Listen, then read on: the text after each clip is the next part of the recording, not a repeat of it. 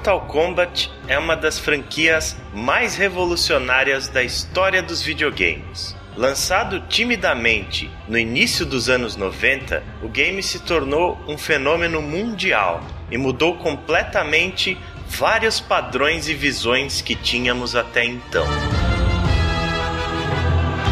Neste podcast, faremos uma viagem por toda a franquia, desde sua origem, passando pelos momentos de glória, as épocas difíceis e a triunfal volta por cima. Reúna sua coragem e prepare-se. O combate será até a morte.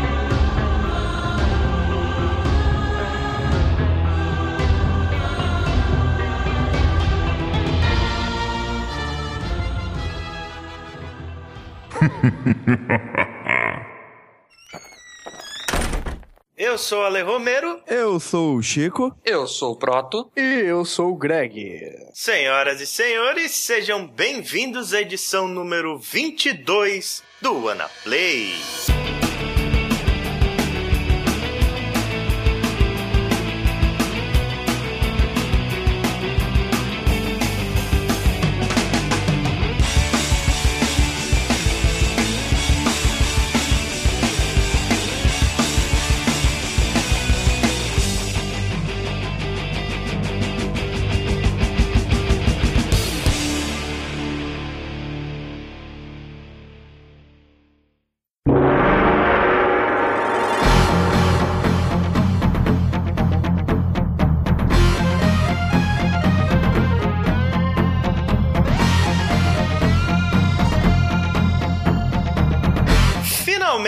Então, depois de muito tempo de discussões e refinamentos e coisas do gênero, a gente vai estrear uma nova série aqui no Ana Play, a série Antologias, que a gente vai tentar fazer uma espécie de documentário sobre determinadas séries. Quando as franquias elas forem muito longas, a gente vai ter que dividir esses podcasts em mais de uma parte, como vai ser o caso desse, porque a gente escolheu uma das maiores franquias de todos os tempos. Nada mais próprio no mês de lançamento de Mortal Kombat X, né? A gente começar as antologias falando de Mortal Kombat que é uma das maiores franquias da história dos videogames, né? Eu acho que chamar ela de uma das maiores franquias da história dos jogos de luta é pouco porque Mortal Kombat mudou o mundo dos videogames de muitas formas. Indo contra a maré do Japão, né? Mesmo não emplacando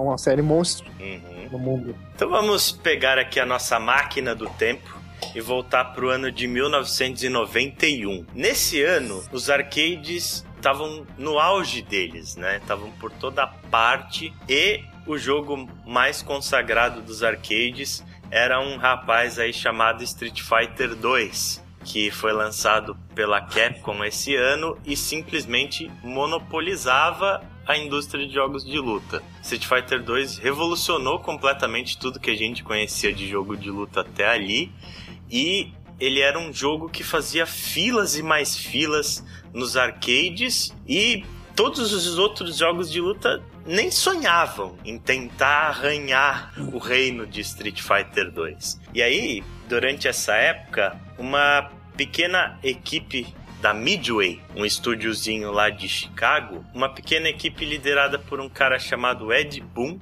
que era um programador, e pelo John Tobias, que era um designer, eles estavam trabalhando em um beat'em up que seria estrelado pelo Jean-Claude Van Damme. Aí essa história ela se conflita um pouco pelas fontes, porque algumas fontes dizem que era um jogo baseado numa adaptação de Soldado Universal e outros falam que era um jogo original mesmo.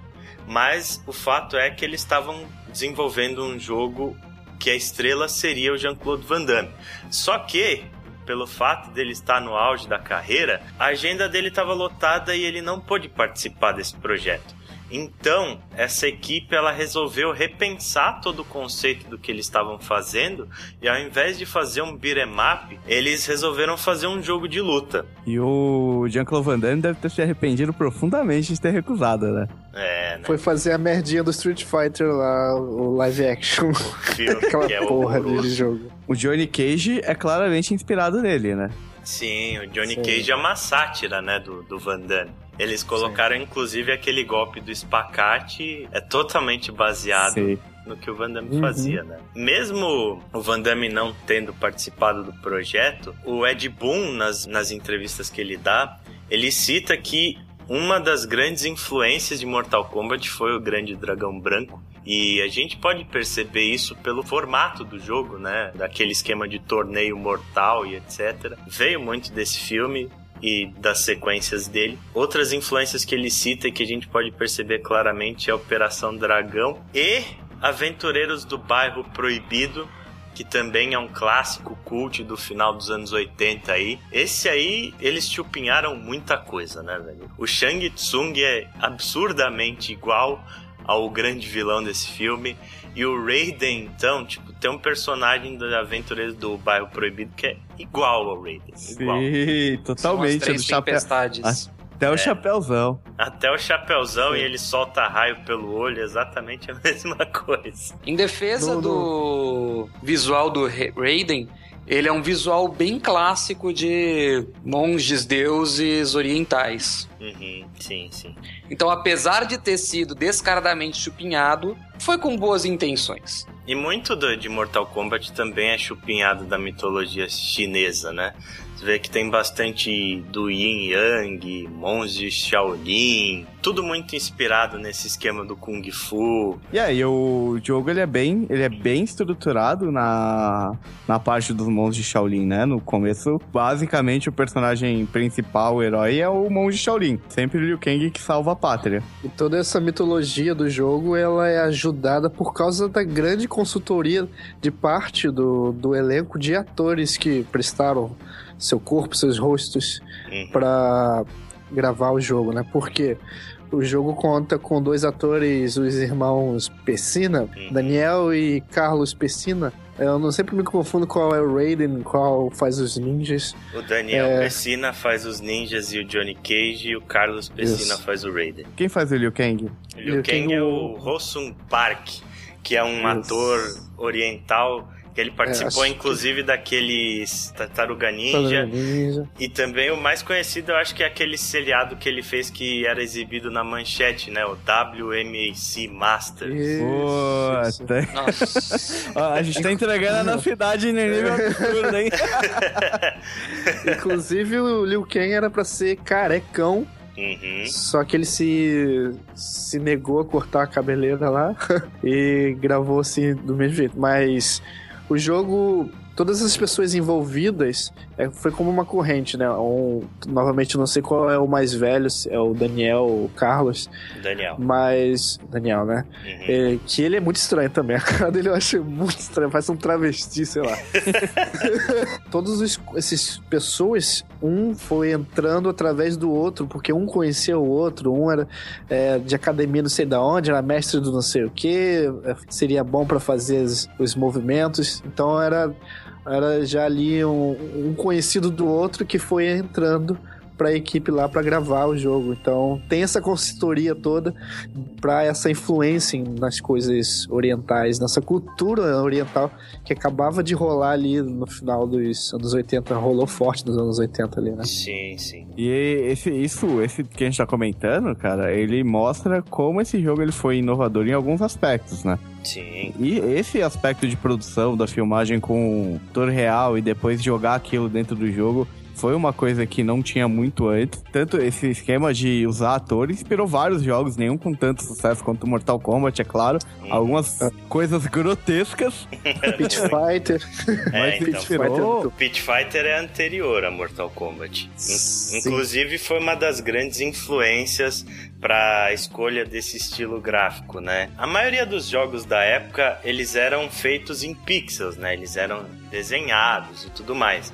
E o Mortal Kombat ele usou uma tecnologia que antes só tinha sido vista nesse jogo chamado Pit Fighter, que é bem ruim, mas ele tem boas intenções.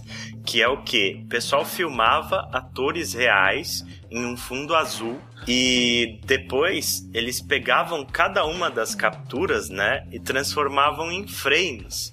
E os melhores frames eles eram escolhidos e eram recortados à mão, cara. Tinha Cada... um software que, faz, que, re- que reconhecia, né? O Não fundo. tinha. Não tinha software que reconhecia na época, ou talvez até tinha, mas a Midway nunca foi uma produtora Aham. com tanto dinheiro assim. Mortal Kombat 1 foi um jogo com orçamento bem baixo. Eles escolhiam cada um, cada uma da- das footages dos atores, recortavam à mão para fazer cada um dos sprites, tanto que alguns personagens como Sub-Zero, já que a gente estava falando de fundo azul, O, o original foi filmado em vermelho, tanto que tanto o Sub-Zero, quanto o Scorpion, quanto o Reptile eram reskins. Só na- a partir do segundo, quando eles foram refilmar, é que foi pintada de amarelo para evitar um reskin. Outra coisa interessante do pouco recurso que esses caras tinham é que o Mortal Kombat original ele foi filmado com uma câmera Hi8,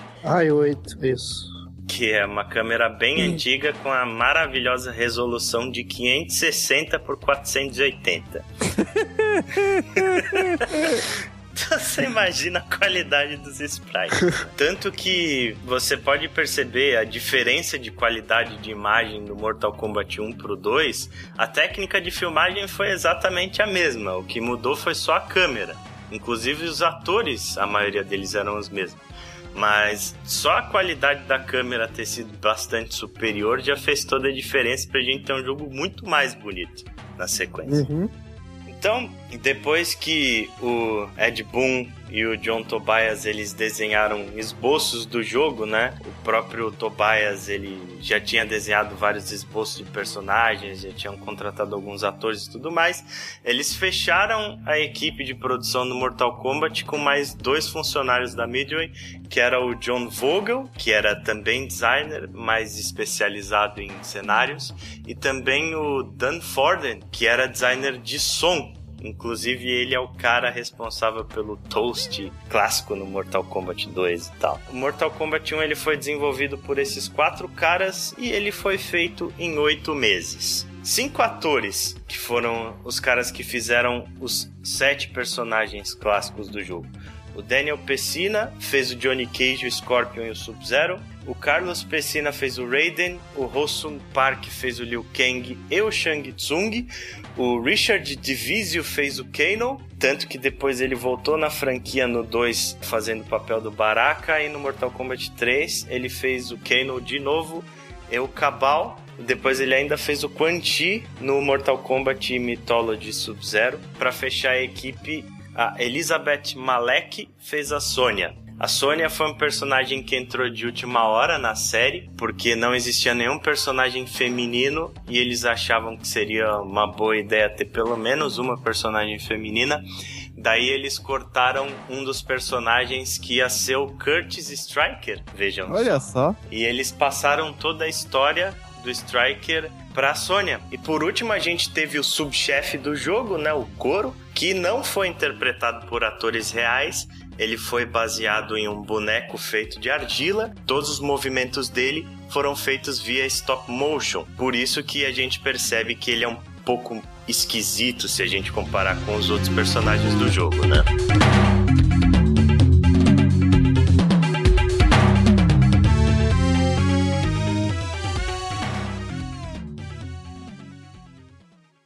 E a história, Chico? Fala um pouco da história aí. A primeira curiosidade é que o torneio Mortal Kombat ele é realizado a cada 50 anos.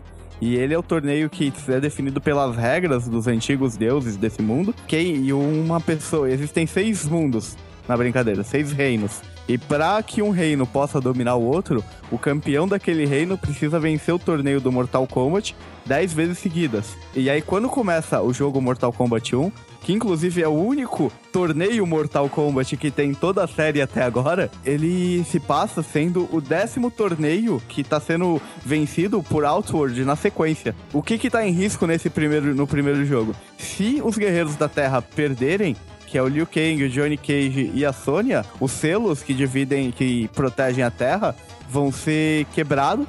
Os exércitos de Outward, do Shao Kahn, né? Que a gente descobre que ele é o, o fodão e não o Shang Tsung vão invadir a Terra. Será que nessa aí o John Tobias ele tá pensando, porra, isso dá espaço pra gente colocar 10, 10 jogos, porque aí a gente vai vencendo na sequência. e um dos prêmios do torneio é que o campeão do torneio, ele não envelhece por 50 anos até o próximo torneio. E assim, né, daí tem uma confusão que acontece com o Kung Lao. Uhum. Se você olhar o lore, você vai ver que se fala um Kung Lao que ganhou um torneio, o primeiro torneio na Terra, que foi há 500 anos antes do primeiro jogo do Mortal Kombat. Só que esse Kung Lao não é o mesmo Kung Lao que aparece no segundo jogo. Tanto o Liu Kang quanto o, o Kung Lao do segundo jogo, eles são descendentes desse que eles falam que é o grande Kung Lao, que foi o primeiro campeão da Terra do torneio de Mortal Kombat. E o Raiden a gente não fala, porque na verdade ele é um deus que é responsável por proteger a Terra. O deus da Terra é o deus do raio. E aí é uma coisa interessante, né? Porque o Raiden é um deus, luta ali naquele torneio e ele apanha dos humanos. Apanha de todo mundo, né? É um deus bosta, né? E aí você tem, tipo, todos esses personagens. O, o, Johnny Cage era um ator que meio desacreditado, assim, tipo, ninguém acreditava que ele lutava de verdade. E ele meio tipo que vai lá pra né? provar. É, a, Sônia, a Sônia vai atrás do. Ela entra acabando entrando no torneio, indo atrás do Keino, né? Que é meio que o. Dragon. O Nemesis dela, né? Que é da Black Dragon. Black é um clã. E o Liu Kang vai porque ele sim é selecionado pelo Raiden, né? Ele é o primeiro ali que, tipo, realmente é o campeão. E ele ganha o torneio dentro do lore do jogo.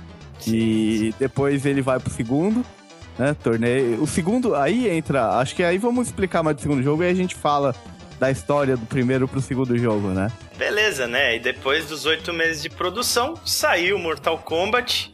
E o pessoal introduziu uma pequena coisinha assim para se diferenciar do Street Fighter, o botão de bloco. Não, brincadeira. Também que foi, né? Também foi, né? Também foi. Mas inspirado principalmente no que a gente já via, olha só no Pit Fighter, que tinha algumas gotículas de sangue, o Mortal Kombat ele foi um jogo que resolveu apostar na extrema violência coisa que simplesmente não existia na época, né? Ao invés de a gente ter pequenas gotinhas de sangue como a gente tinha no Pit Fighter, jorrava sangue dos personagens quando você acertava um golpe e depois do final de dois rounds ganhos, né? Aparecia aquela voz na sua consciência falando finish him e você podia executar um movimento que acabava com a vida do seu oponente de uma forma horrível e chocante. Eu acho que eu nunca vou esquecer na minha infância quando eu cheguei num fliperama pela primeira vez e vi o Sub-Zero arrancando a cabeça de um personagem hum. com a espinha dorsal e tudo. Eu, eu, nem lembro qual foi a minha reação, se os olhos brilharam, se, que, que, que, que diabo que aconteceu. Mas aquilo foi um choque pro mundo inteiro. Você vê algumas entrevistas da época, assim, é uma coisa muito legal. Tipo, o pessoal olhando e falando: Ah, é um pouco violento demais, assim, eu não levaria pra minha casa.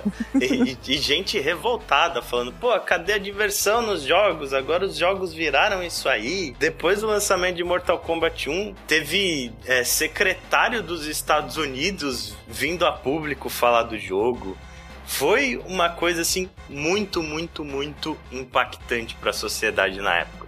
Tanto que depois de Mortal Kombat, mais ou menos em 1994, depois de Mortal Kombat 2, foi criada a ESRB, que é a Entertainment Software Rating Board, que é um órgão responsável por determinar classificação indicativa nos jogos. Não existia na época. Jogo era literalmente coisa para qualquer tipo de idade. Depois que Mortal Kombat apareceu, a coisa mudou de figura, porque antes a gente até tinha violência, mas era uma coisa mais cartoonizada, né, cara? Só para constar, a ESRB nos Estados Unidos, diferente do Brasil, ela não é um órgão governamental, ela é de autorregulação foi a maneira como os desenvolvedores de videogame, né, os estúdios, acharam para falar, ok, a gente não vai parar de fazer essas coisas aqui, mas a gente vai dizer para vocês o quão ruim elas são. Foi a, a, coisa que mais fez sucesso no jogo, com certeza foram os Fatalities. era algo muito inovador pra época, muito diferente e muito chocante, né, cara? Além do próprio Fatality do Sub-Zero que eu já falei, pô, tinha o do Kano que você arrancava o coração do cara, o do Johnny Cage que você também dava um gancho e arrancava a cabeça. Três cabeças. aliás, aliás, o do Kano, ele foi inspirado no Indiana Jones, né? foi inspirado no Indiana Jones. Agora vocês lembram das versões dos mesmos, dos dois Fatalities pra versão Super Nintendo? Como, por exemplo, o Johnny Cage, ele enfiava o pé no peito do cara e o cara é, só isso, aí e caía.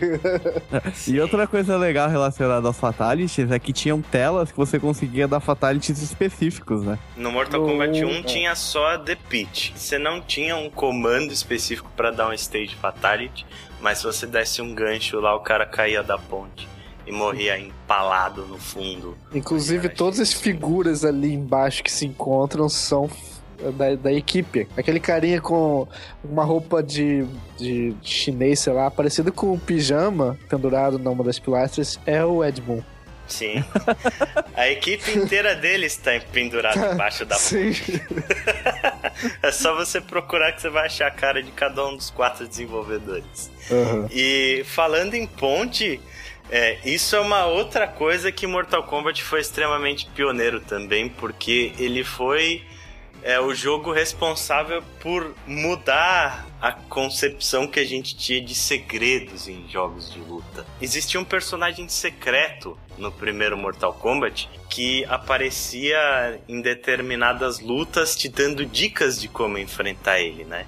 Esse personagem é o Reptile, ele é um ninja que usava uma roupa verde e ele tinha os movimentos inspirados nos outros dois ninjas, no Scorpion e no Sub-Zero. Para enfrentar ele, aquele clássico esquema, você tinha que na ponte ganhar com Double Flawless Victory e aplicar um Fatality no seu inimigo. É. E aí você enfrentava o Reptile embaixo. É, mas para isso ponte. tinha que estar tá passando alguma certo Papai Noel ou bruxa lá, lá, lá no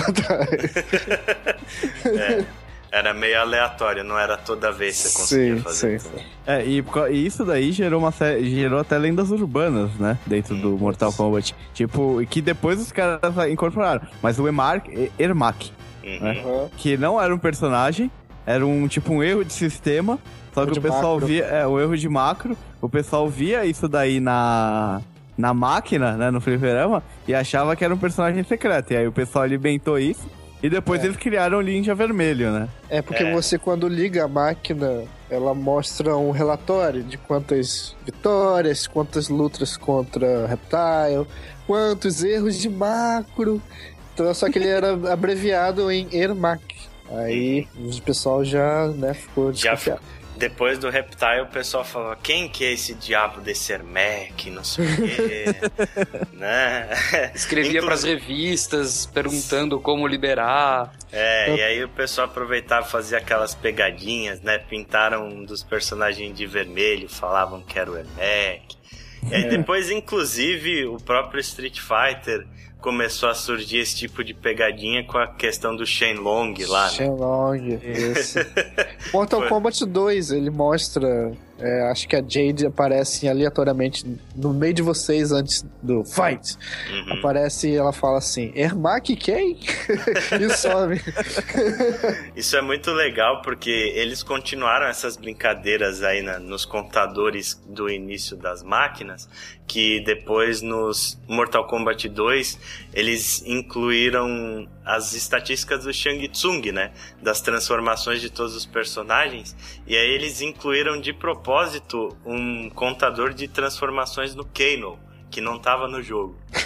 pro pessoal justamente cair louco. nessa. E aí no terceiro jogo eles fizeram a mesma coisa com o Johnny Cage. Johnny Cage Transformations, que o Johnny Cage também não tava no jogo. O primeiro Mortal Kombat, ele saiu pros consoles caseiros numa segunda-feira, no dia 13 de setembro de 1993, que ficou conhecido como Mortal Monday, é uma data bastante clássica da série. Teve aquele comercial de televisão do, dos caras gritando Mortal Kombat, aí a galera saia correndo na rua e tal. Sim, a versão de Sega CD tem esse comercial lá, quando você coloca o, o, o jogo. Saíram as versões de console, saiu a versão para Super Nintendo, Mega Drive, Game Boy, Game Gear. Aí mais pra frente teve a versão do Sega CD também. Só que aí a gente teve uma das maiores polêmicas da série e eu acho que uma das maiores surras que, que a Nintendo já levou na vida dela,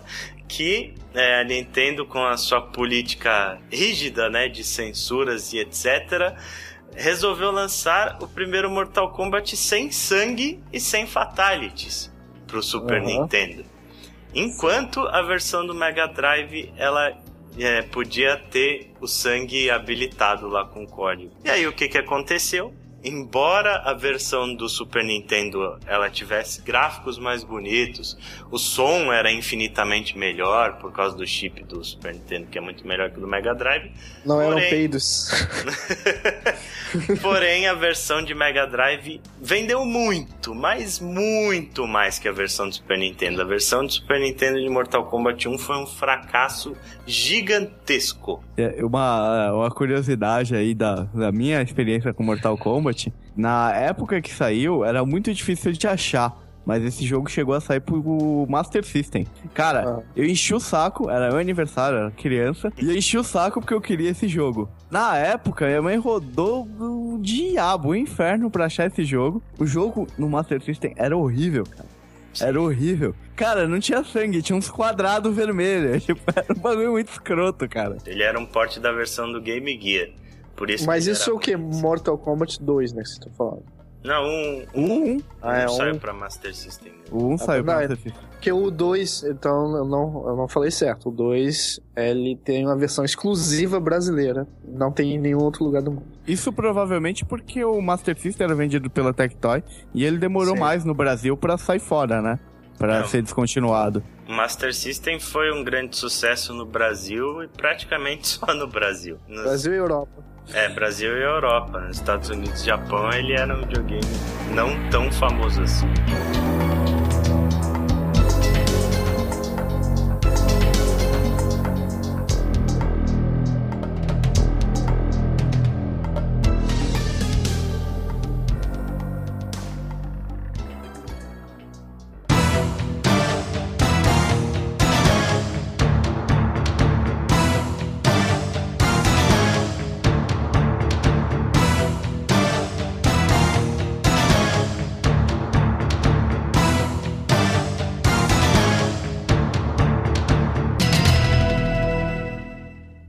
Kombat 1 foi um sucesso estrondoso, se tornou um dos jogos mais populares da época e com isso uma sequência meio que era inevitável de acontecer, né? Sim. E daí, os nossos amigos Ed Boon e John Tobias estavam querendo, depois do primeiro Mortal Kombat, trabalhar num jogo de Star Wars. e aí, os produtores da Midway deram um tapinha no ombro deles e falaram: Meu filho, vocês não vão fazer jogo de Star Wars vocês vão fazer um Mortal Kombat novo. É, com o sucesso que tinha sido o primeiro jogo, cara, não, não tinha como. Inclusive, nas entrevistas do Ed Boon, ele fala que eles foram muito ingênuos na época de não terem pensado numa continuação e tal, porque eles não pensaram a priori. O primeiro jogo era para ter sido só aquele primeiro jogo, eles nem faziam ideia do sucesso que Mortal Kombat ia fazer, mas aí depois eles tiveram que trabalhar numa continuação e em 1993, um ano depois, a gente teve aí o lançamento de Mortal Kombat 2. Inacreditavelmente, Mortal Kombat 2 é um jogo muito superior ao primeiro. Em todos os aspectos. Ele é um jogo mais bonito, pelo fato de agora a Midway ter grana para comprar uma câmera decente. Ele é maior, porque ao invés dos sete personagens do primeiro jogo, a gente teve 12 personagens selecionáveis ele tinha mais sangue e ele tinha mais fatalities e mais segredos. É, a gente tinha dois fatalities por personagem, a gente teve a introdução de dois, duas outras finalizações, que foi o Babality e o Friendship, que eles meio que introduziram para fazer um alívio cômico no jogo, né, para tirar um pouco daquela seriedade que tinha, meio para contrastar mesmo. E eles fizeram os Stage Fatalities, ampliaram muito isso. Agora não era só dar um gancho no seu oponente, você tinha que fazer um comando. Porém, você tinha três estágios que dava para fazer isso. Que era na S de pool, aquela piscina de ácido que você dava um gancho no seu adversário, ele virava um esqueletinho. Aí você tinha um outro estágio que tinha espinhos no teto, você podia cravar seu inimigo lá. E tinha também uma nova versão da The Pitch. Esse Fatality era um dos mais interessantes e mais icônicos de, dos stages, porque você dava um gancho no seu oponente e aí ele mudava para uma câmera top-down e mostrava o seu adversário caindo chapado no chão no fundo da ponte. Ah, tá, lembrei. Inclusive, isso na versão do, do Super Nintendo foi feito com chip especial e tudo mais. E obviamente, né, com tudo mais coisa, tipo, a quantidade de coisa, easter eggs e boatos sobre o jogo aumentaram no nível absurdo, né? É, no Mortal Kombat 2 a gente teve três personagens secretos dois deles apareciam durante é, algumas entradas para você saber da existência deles mesmo, que era o Smoke e a Jade. E um terceiro personagem demorou bastante tempo até para ser descoberto, porque ninguém fazia ideia de que aquele personagem existia. Acho que a única referência que se fazia ao Noob Saibot, que é o ninja preto, uhum. era o Smoke falando que ele era um de três. E você sabe quem que é o Noob Saibot, né? Ele é o Sub-Zero do primeiro jogo. Porque, na verdade, o Sub-Zero do segundo jogo é o irmão mais novo do Sub-Zero do primeiro jogo. Porque o primeiro Sub-Zero, no lore do primeiro jogo, ele é morto pelo Scorpion, que buscava vingança porque o Scorpion acreditava que o Sub-Zero tinha matado todo o clã dele. Tipo, o Sub-Zero morre e ele vai pro Netherworld, que é o inferno, né? Desse mundo do Mortal Kombat. E lá aquele personagem que a gente vai ver lá na frente, né? Que é aquele feiticeiro, o Quan Chi, faz a cabeça do Sub-Zero, faz uma lavagem cerebral nele e ressuscita ele como o novo Saibot. E o, na verdade, o Sub-Zero que tá naquele jogo é o irmão mais novo dele e vai atrás do irmão. O Scorpion entra na briga porque quando ele vê o Sub-Zero com a mesma roupa, ele acha que o cara tá vivo ainda. Até que ele descobre que não é e aí ele não mata ele. Né? E aí, mais pra frente, o, esse Sub-Zero, mais novo, conta que, na verdade, quem matou o clã inteiro dele foi o Quan Chi, que enganou o, o Scorpion. Mortal Kombat 2, então, ele trouxe todos os personagens do primeiro jogo, com exceção do Kano, da Sônia e do Goro. E cinco novos personagens foram adicionados, que foi o Kung Lao. Melhor design do Mortal Kombat 2. Beijos, John Tobias. Ah, chapéu dele é animal. É, ele é um personagem muito estiloso. O Kung Lao foi interpretado pelo Anthony Marques. Aí a gente teve a adição também do Baraka, que foi interpretado pelo Richard Divisio, que fez o Kano no primeiro jogo. Ele adora uma máscara, né? É, cara. O Baraka é muito legal a criação desse personagem. Sim. É uma puta é. gambiarra do inferno. É, o passa... Kanon também, né? Que é uma. Também é uma, é uma máscarazinha de lojinha que se colaram na cara. Que viu ali aleatoriamente. ah, sua cara vai ser de metal. Só porque eu vi na loja ali aquela máscara de carnaval ali, ó. Ideia boa, vamos colar aqui em você. Né? Foi bem isso mesmo, cara. E o Baraka no 2, é, eles queriam dar essa cara de monstro pra ele, né? E aí o que, que eles fizeram? Eles compraram uma máscara de Nosferato, só que a máscara de Nosferato não tinha os dentes afiados que eles queriam que o Baraka tivesse.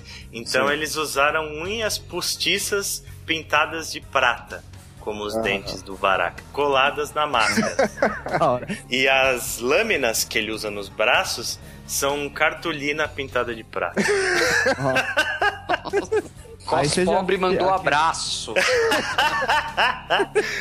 Muito, Aí você já vê o lance das raças, né? O Baraka já é de uma outra raça dentro do lore do jogo aí e de um outro mundo que foi anexado ao, ao Outward. A Milena, ela não é dessa mesma raça, mas ela foi criada com DNA dessa raça também injetado nela. A Milena e a Kitana, né? A Kitana é a princesa de Outward, filha adotiva do Shao Kahn, uhum. e a Milena ela é um monstro criado pelo Shang Tsung, que se passa pela irmã gêmea da Kitana. As duas foram interpretadas pela Kathleen Zemiar. E o último personagem adicionado foi o Jax, interpretado pelo John Parrish. Também um personagem que passou por diversas mudanças de design.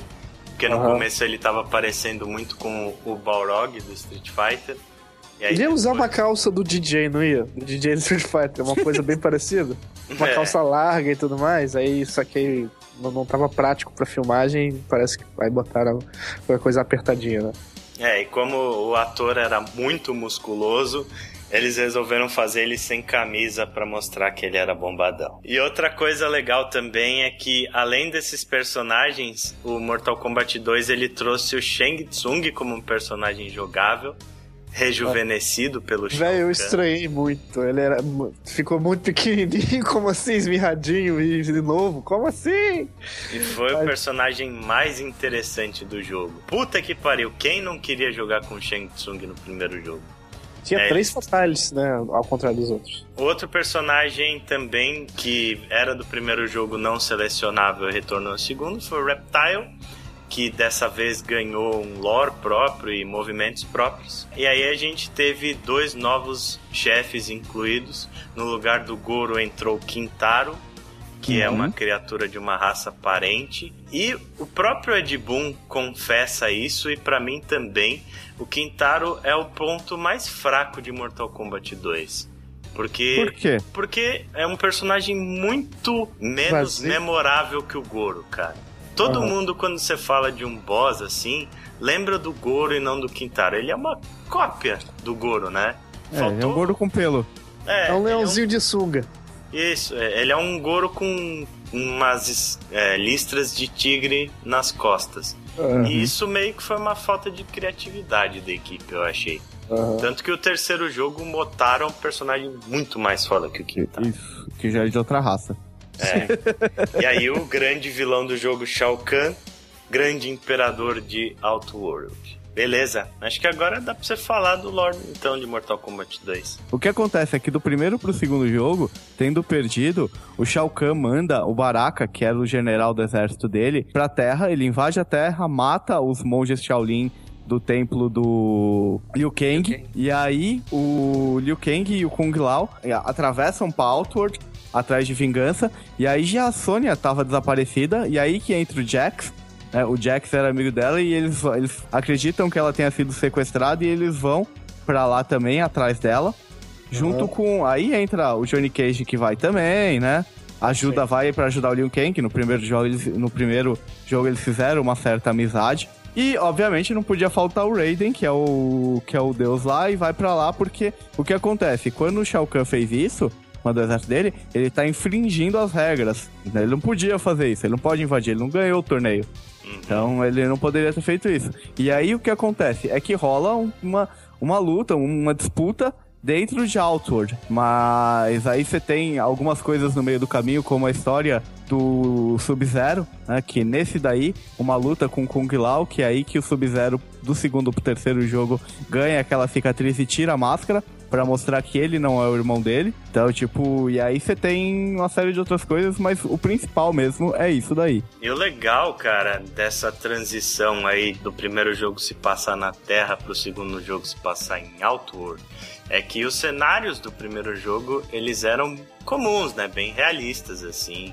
Tipo, afinal, a gente- o jogo se passava na Terra.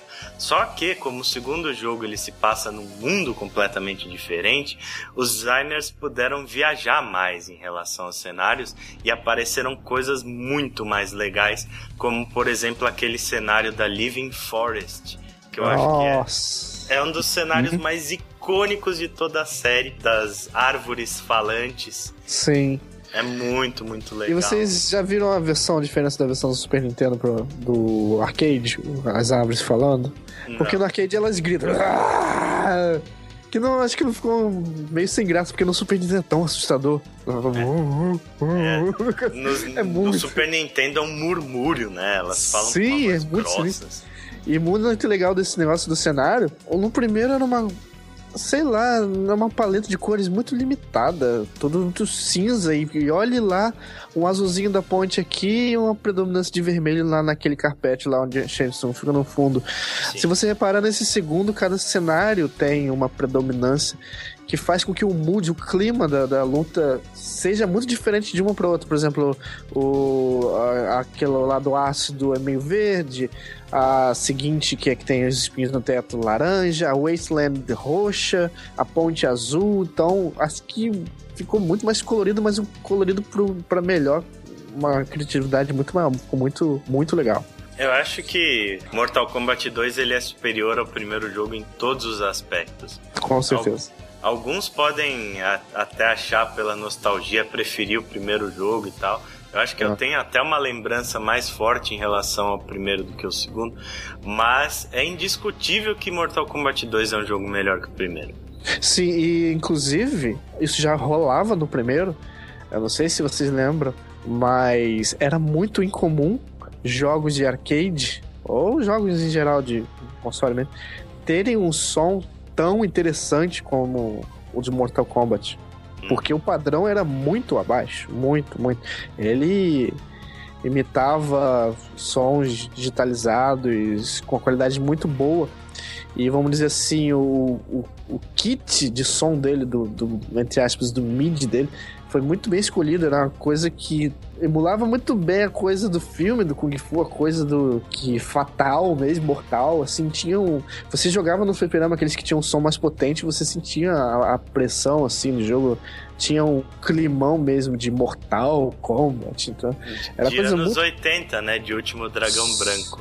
Sim, sim, sim. Era muito incomum jogos de terem um som tão caprichado e cristalino quanto do Mortal Kombat na época. Eu lembro que era o primeiro jogo que eu ouvi vozes, que era o Finish Him, não alguma coisa mais. Não era alguma coisa tipo.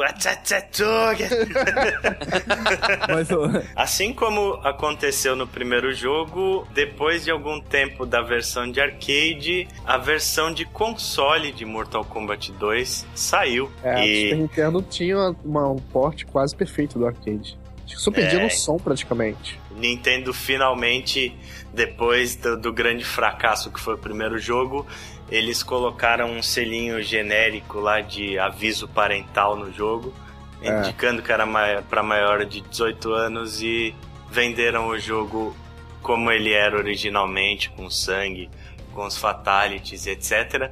E daí apareceu a grande diferença técnica do Super Nintendo pro Mega Drive, né? O Sim. Super Nintendo era um console muito mais potente, especialmente no quesito de som. A versão do Super Nintendo era um abismo de diferença. Sim. E só pra constar, esse jogo ele saiu, além do Super Nintendo e do Mega Drive, ele saiu pra Game Boy, Aham. Game Gear, Master System, Sega 32X, posteriormente pra Saturn. E É. PlayStation 1 no Japão. É, então, ele saiu pra PC também e saiu Pra pro também. Amiga também.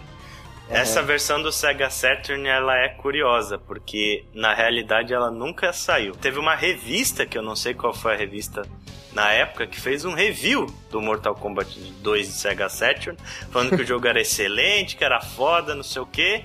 E aí depois a Midway cancelou a versão de Saturn. E nunca Ah. lançou. Credibilidade a gente vê por aqui. E a gente teve também uma versão de PlayStation, vejam Sim, só vocês, que saiu só no Japão.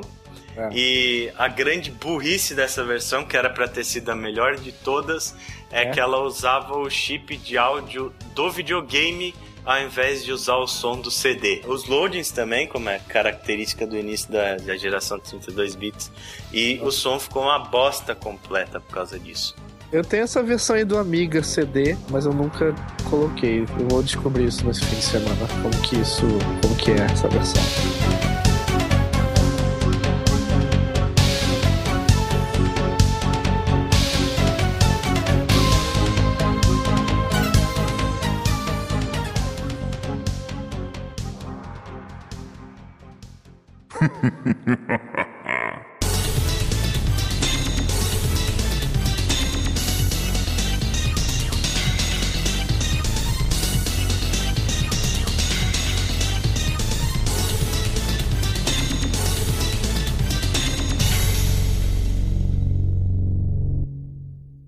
Depois de todo o sucesso que teve Mortal Kombat 2, Mortal Kombat se tornou uma das maiores franquias do mundo.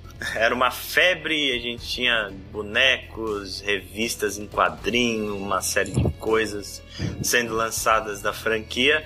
E obviamente a Midway estava trabalhando num terceiro jogo. Só que a gente teve um grande problema nesse meio caminho. Os atores que interpretaram os personagens nos dois primeiros jogos, eles entraram com um processo contra a Midway alegando cobrança de royalties, porque a empresa ela não tinha direito de exibir a imagem deles nas versões de console, só uhum. nas versões de arcade. E foi uma coisa muito foda porque esses atores eles receberam uma micharia para interpretar os papéis do jogo e Mortal Kombat se tornou uma franquia milionária. A média de cachê que eles recebiam era de 50 a 75 dólares por hora. Tipo que... professor Felins. no final das gravações, isso rendia coisa de 3 a 4 mil dólares para esses atores. e aí você imagina o quanto de dinheiro que a Midway não arrecadou com a franquia. Os caras não tinham direito de ficar puto. E, e aí perderam, né? Ainda perderam. Todos eles perderam. Porém, isso gerou um clima muito ruim entre os atores e a produtora do jogo. E então a Midway resolveu trocar os atores no terceiro jogo da série, né? E vocês sabem por que eles perderam? O... Qual foi o argumento da corte? De que. da Midway, né? De que o código fonte usado no jogo, em todos os esportes caseiros, é o código do arcade. Isso, foi isso. Perderam por causa desse argumento. Sacanagem. então, depois de dois anos de desenvolvimento, dessa vez o pessoal teve um pouco mais de tempo, saiu o nosso querido Mortal Kombat 3. E qual que é a história do Mortal Kombat 3, Chico?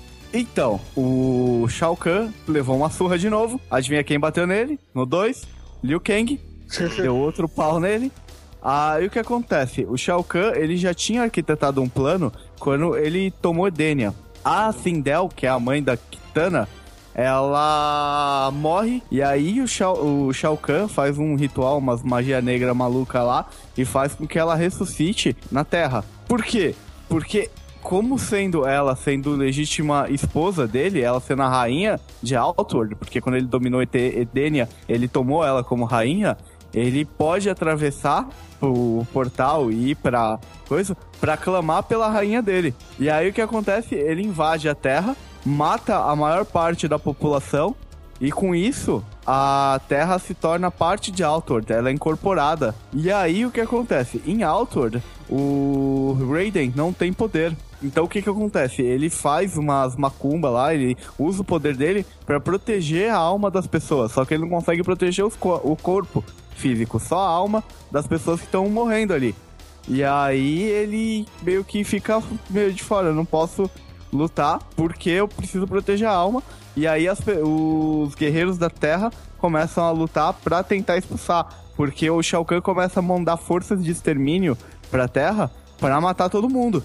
E é aí que entra outros personagens que, que são bem característicos. Pelo plot você entende porque o Striker e o Cabal, eles entram dentro aí. Por quê? Porque eles são, tipo, o Striker é um policial que tá aí tentando lutar junto com a Sônia e o Jax para contra essas forças.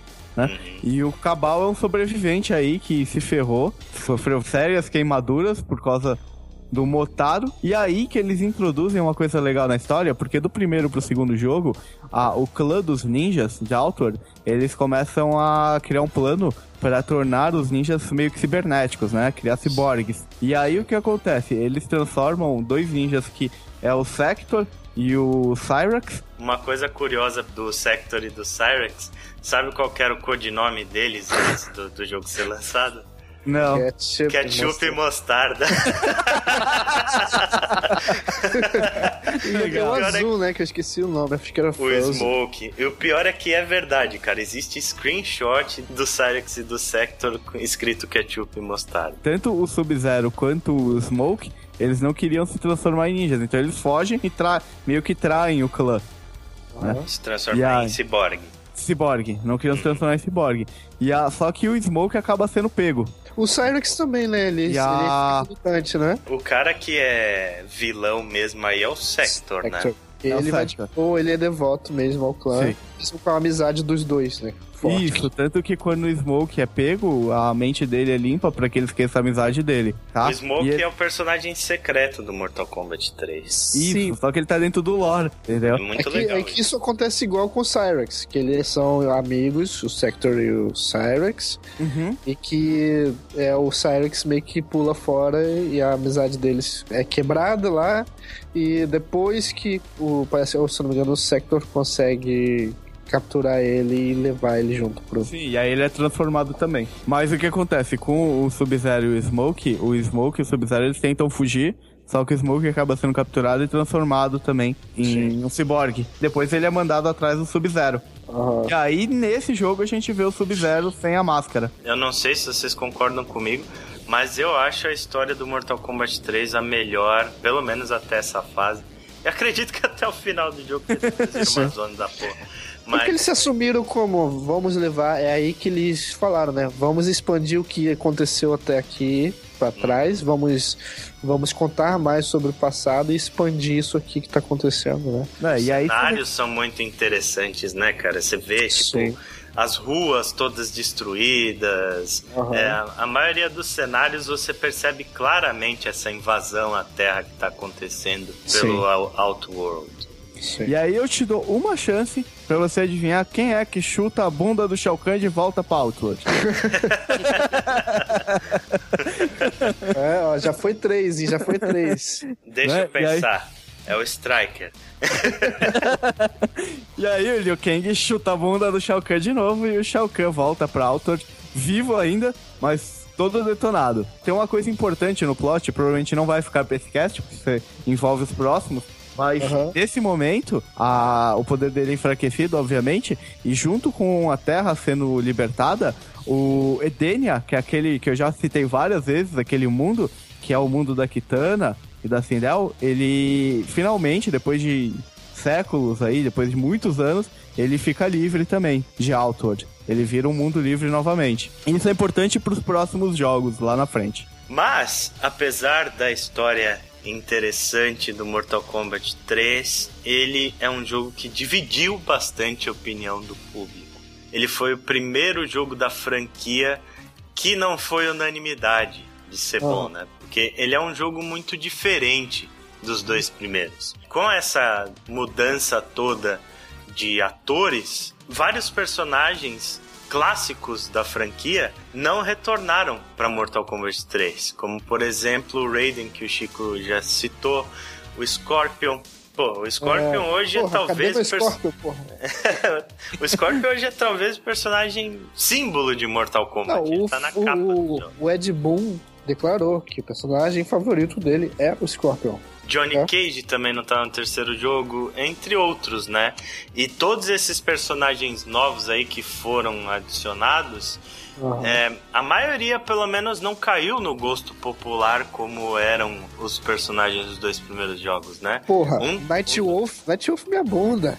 Night Wolf, velho, que personagem bosta. Shiva, Shiva, Cara, puta que pariu. O Night Que Wolf é importante pra caralho pra, pra, pro lore do bagulho, mas Mas ele é uma merda de se jogar.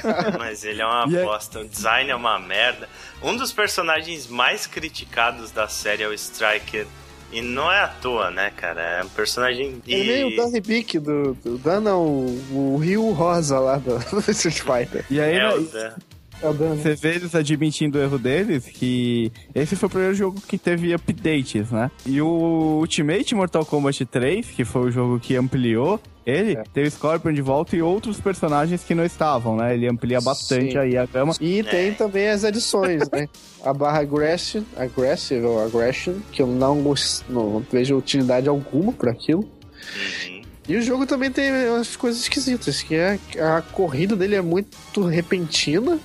Sim. O sistema de combo deles você pode masterizar e usar bem contra um oponente humano, mas esse jogo tem a pior inteligência artificial da, da série, por ela ser muito boa. Porque ela tem resposta pra tudo que você faz. Todos os movimentos que você faz, ela vai saber responder, repelir um golpe seu. É, aí meteram ainda o combo no meio. Se você não jogar muito bem essa porra, toma uma surra fodida nesse jogo. É, o que eu acho é que o Mortal Kombat 3 ele é rápido demais. Os dois primeiros jogos eles são jogos mais cadenciados. Sim. Você pensar e E os personagens diminuíram, né? Se você reparar. Eles, os sprites foram diminuindo a série. no- na série dos 2D. é muito esquisito. Os próprios fatalities que sempre foram a marca registrada da série é, Uhum. começaram a tomar uma proporção bizarra. Alguns, Galhofa, para- né? é, alguns pararam de ser legais e começaram a ficar escrotos. Como, É. por exemplo, aquele fatality do Jax que ele vira gigante e pisa em cima do cara. Tem nada a ver, velho. E o do O- Cabal, ele tira a máscara. e a alma do cara sai correndo. Os fatalities desse jogo são muito bestas. Eles colocaram como adição os animalities, que também é uma falta de criatividade tremenda, né? Mais uma coisa da série que surgiu de rumores. No segundo jogo, por causa do fatality do Liu Kang, eles, os fãs começaram a especular sobre animalities. Eles incluíram no terceiro jogo, mas muito bobos também, muito nada É, criativos. você tinha que fazer um Mercy. Mistaken shows Mercy. A tela ficava verde. Isso no terceiro round. E o- os Fatalities também, quando você executava, se você reparar, quanto mais extensões do Mortal Kombat 3, mais isso ficava exagerado. Ah, você via a ossada do, do inimigo caindo e tinha três fêmures, quatro crânios, e era assim, manequins, pedaços de manequins pintados no, no, no Photoshop, com de vermelhinho na ponta pra dizer que é o sangue, né? E aquele monte ali, né? Ficou uma coisa meio galhofa mesmo. É, e aí o pessoal já começou a olhar meio torto pra franquia, coisa que é, o Ed Boon e o Tobias tentaram reverter fazendo o Ultimate Mortal Kombat 3, que foi o primeiro requentation da história. Talvez, acho que tiveram até antes, mas esse foi um exemplo clássico porque ele saiu seis meses depois do Mortal Kombat Acho 3. que ela gostou do Street Fighter ter feito com dois, e aí Street Fighter 4 gostou mais ainda do Mortal Kombat ter feito aquilo com o 3. É, mas mo- é verdade, Street Fighter 2 já tinha Super Street Fighter, Super É, Street Hyper Edition. aquelas bosta todas. Mas, Mas- uma coisa legal desse jogo é o subchefe dele, né? Eles conseguiram fazer um Ah, subchefe é. Nossa, que é o Motaro. O Motaro é. excelente personagem. Baita Design é um cara tão intimidador quanto o Goro, eu acho. E diferente, né? Ele é um centauro. É, Ele é de uma raça rival à raça do Goro, né? do Goro. É. Isso. E aí no Ultimate, quais foram as adições, né? A gente teve aí personagens de volta, basicamente. O gameplay continuou a mesma coisa, porém eles adicionaram os ninjas de volta. Que eram os personagens mais queridos da série. E o Mortal Kombat 3 Vanilla não tem nenhum ninja. O único que tem é o Sub-Zero sem a máscara. É, eles adicionaram o Scorpion de volta, o Reptile, o Sub-Zero clássico, a Kitana, a Jade, que ganhou um set de movimentos próprios dela, a Milena, que podia ser é, acessada via código. E também colocaram finalmente a redenção do Ermac, que apareceu pela primeira vez. O Ninja Vermelho. o Ninja Vermelho finalmente apareceu. Aí E o Ray, né? É, então, Rain. esse Rain é, é uma coisa curiosa. Tem o Smoke também, que eu esqueci de falar. O Smoke humano. E Tem o Chameleon, Smoke- né? O Chameleon eu acho que só apareceu no, No Trilogy, no Trilogy. né? Isso. O Noob Saibot também, que já era um personagem secreto do terceiro. É, uma curiosidade do Noob Saibot é que no terceiro Vanilla eles usaram os sprites do Kano pra ele, ao invés de usar os sprites Verdade. dos ninjas, porque não tinha ninja no jogo. E aí no Ultimate Mortal Kombat 3 eles atualizaram o moveset do personagem e fizeram ele baseado nos ninjas, né? O Rain, ele tava na abertura do Ultimate Mortal Kombat 3, porém ele não era nem jogável e nem enfrentável na versão final. Ele foi aparecer como personagem jogável nas versões de console depois, que elas eram mais capadas e tal, porque Mortal Kombat 2 teve versões excelentes de console, só que o terceiro jogo ele já estava muito além da capacidade dos 16 bits, né?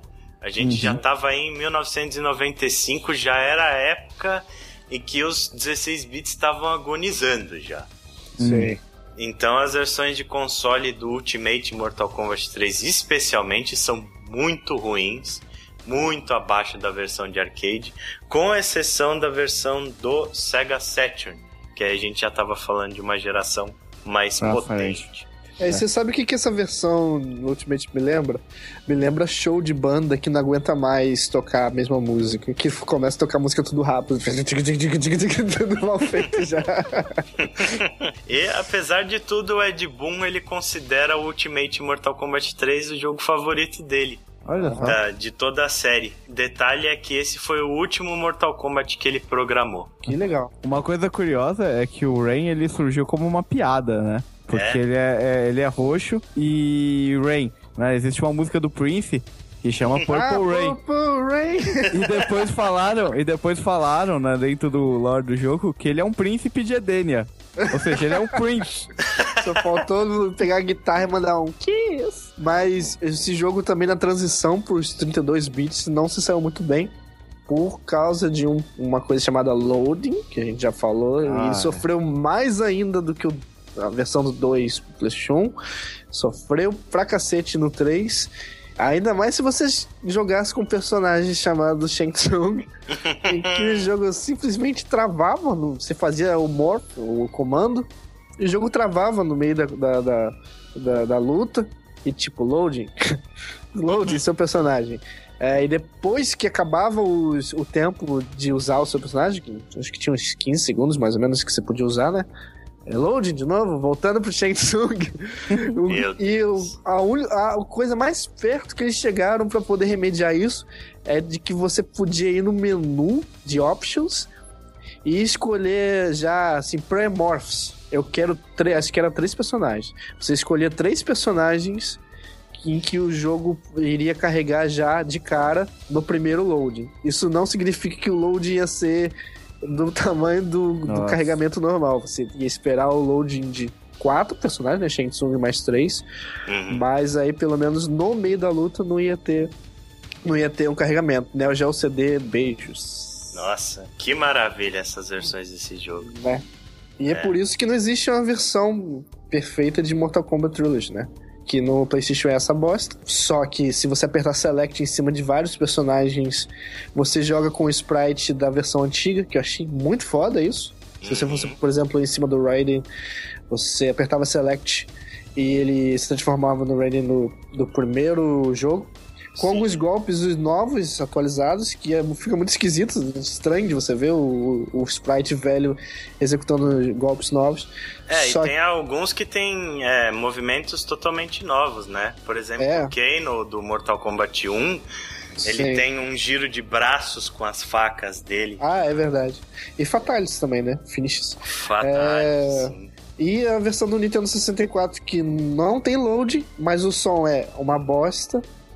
E ficou capado dessa coisa dos personagens, que é uma das coisas que eu acho mais legal do Trilogy. Você não pode escolher nenhum personagem clássico, é só aqueles ali de display e pronto. Esse Mortal Kombat Trilogy, ele foi uma atualização da atualização que saiu um ano depois, só para consoles. Ele foi o primeiro É. Mortal Kombat que não saiu para arcade. Então é por isso que a gente não tem uma versão decente dele, né? Certo. E o objetivo dele era ser o maior Mortal Kombat já feito e trazer de volta todos os personagens da franquia até ali e todos os cenários da série também. Sim. sim. E você tinha, literalmente, você tinha todos Tinha. os personagens da série pra escolher, inclusive os chefes, né? Você podia Sim. jogar com o Goro, com o Kitaro, com. É, era o bacanal da, do Mortal Kombat. É, inclusive acho que era na versão do Nintendo 64 que o Motaro e o Shao Kahn tinham fatalities e era a coisa mais escrota da face da Terra. O fatality do Shao Kahn, ele dava uma martelada no cara, o cara afundava no chão um pouquinho, aí ele dava outra martelada e o cara explodia em um monte de osso. É, eles aproveitavam os sprites dos golpes comuns e criavam fatalities. O do Motaro, cara, o do Motaro é demais. Você lembra da pose que ele fazia, né? Que ele levantava Sim. Sim. assim, a mão pra cima. Sim. Tipo, ele fazia a mesma pose, só que ele arrancava a cabeça do cara no processo. e o Fred Mercury, o é. Esse jogo, ele é legal, né? Ele também teve a adição do Noob Saibot como um personagem jogável pela primeira vez e tal. Inclusive, ele é considerado e lembrado pelos fãs até hoje como o personagem mais quebrado da história da franquia Mortal Kombat. Muito, muito, muito apelão. Aham. Uhum. E é um, é um jogo até querido, apesar dele ser muito tosco em alguns aspectos. Até rolam os campeonatos dele de vez em quando e tal. É, eu queria soltar pro ouvinte aí três trivias, três coisas interessantes sobre o Mortal Kombat 2, é, e dois do 3. É, se você tiver com muita, muita, muita, muita vontade de jogar Pong, se você vencer 100 partidas seguidas no Mortal Kombat 2, você pode jogar Pong. Ela vai lá e vence. O que eu, fazia era pegava e botava o segundo controle do lado assim, botava. É óbvio, é né? E ah, ficava igual um idiota. Só que eu sempre desistia porque era muita. Era é muita, muita coisa. Muita no, coisa. no Mortal Kombat 3 você tem o Galaga no lugar. E o Galaga, que é acessível, pelo menos no Super Nintendo, através de códigos. Se eu não me engano, você podia fazer através dos códigos lá da tela de versos, os infames códigos. Uhum. Ou o código de cheat mesmo, que você colocava na tela de título e tinha como habilitar o jogo, que era muito viciante essa versão do Galaga. Inclusive ela tinha áudios do jogo, né? Tinha os da vida. Sim. Era legal mesmo.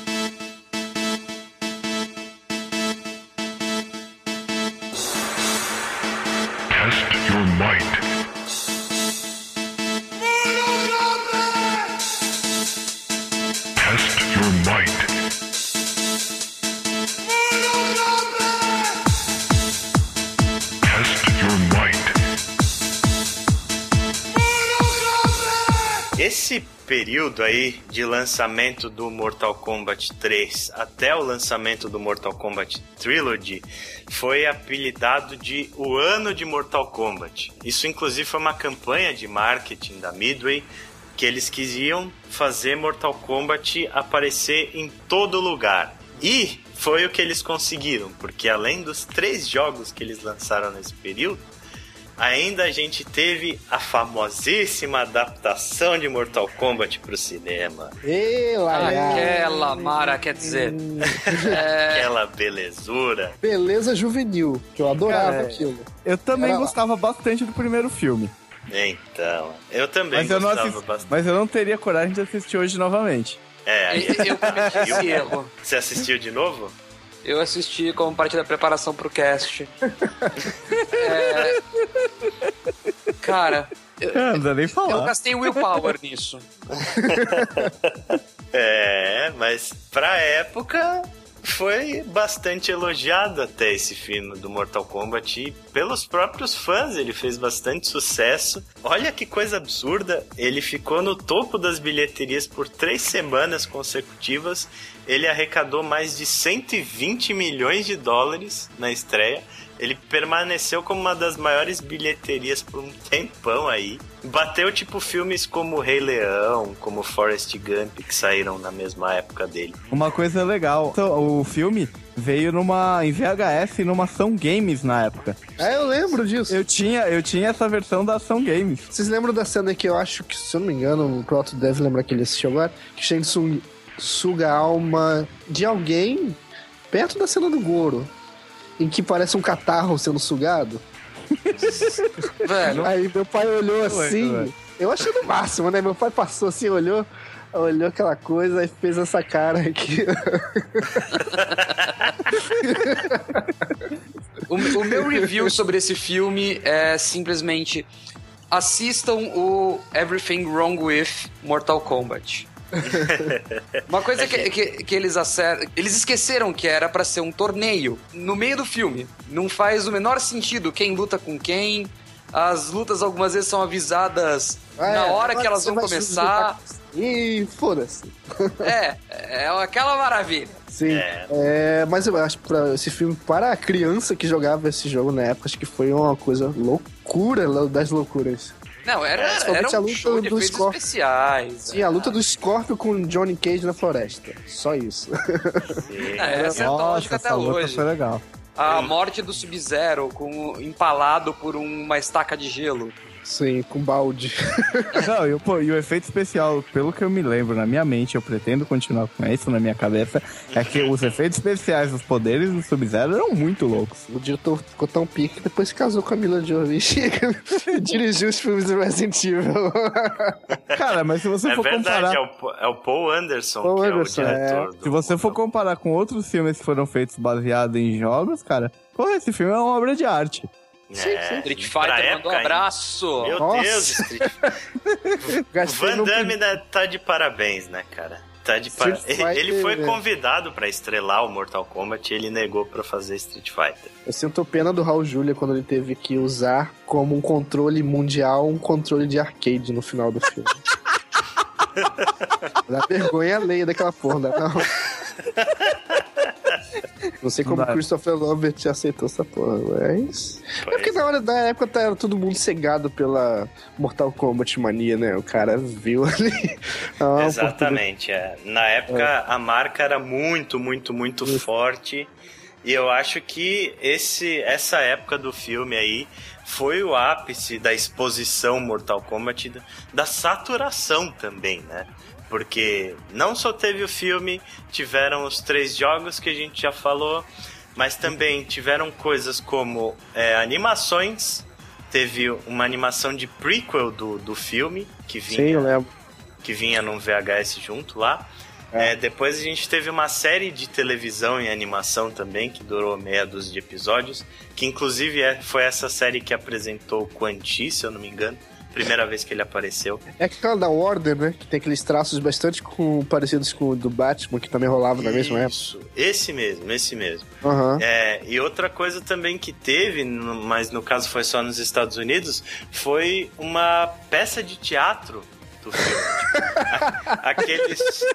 Sabe Musical aqueles da shows? Broadway. É isso que eu imaginei quando você falou.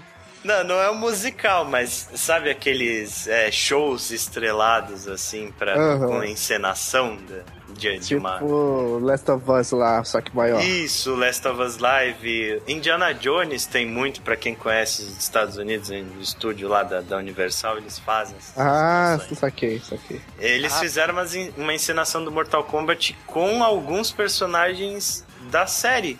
Tipo, o Shang Tsung do filme é um que tava na peça de teatro. Nossa. Outra também era a que interpretou a Sônia Aham. no, no terceiro jogo. Carrie Hoskins. Exatamente. Que inclusive era a coelhinha da Playboy, né? Oh, yes.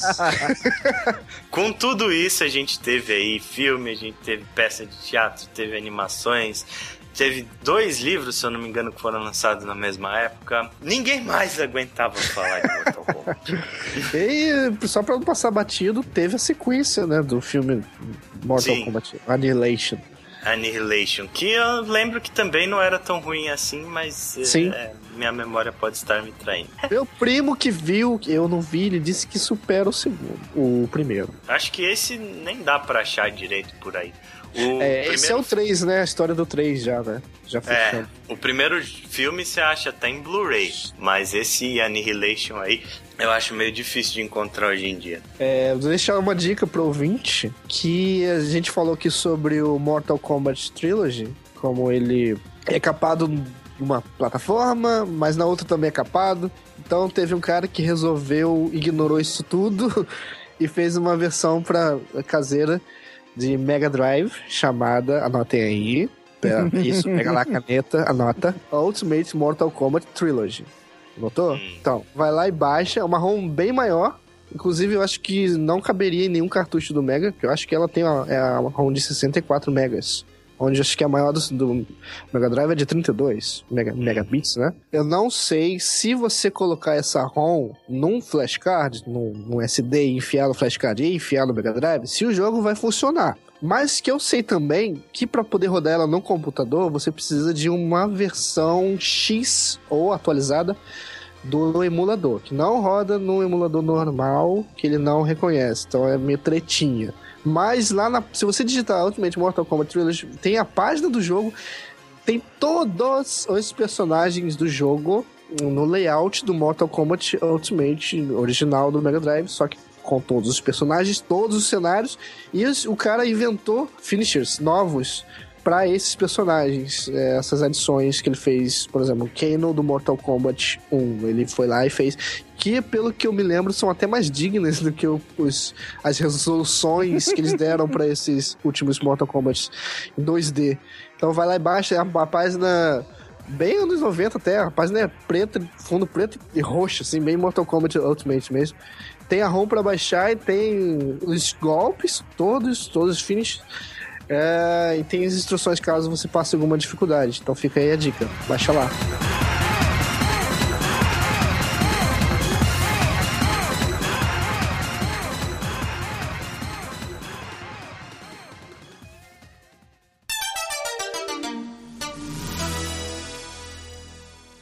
No final de 1996, uma série de produtos foram lançados nessa época, muitos de qualidade extremamente duvidosa, hum. e a franquia Mortal Kombat começou a se desgastar. Né? Naturalmente que essa saturação da imagem não fez bem para a franquia.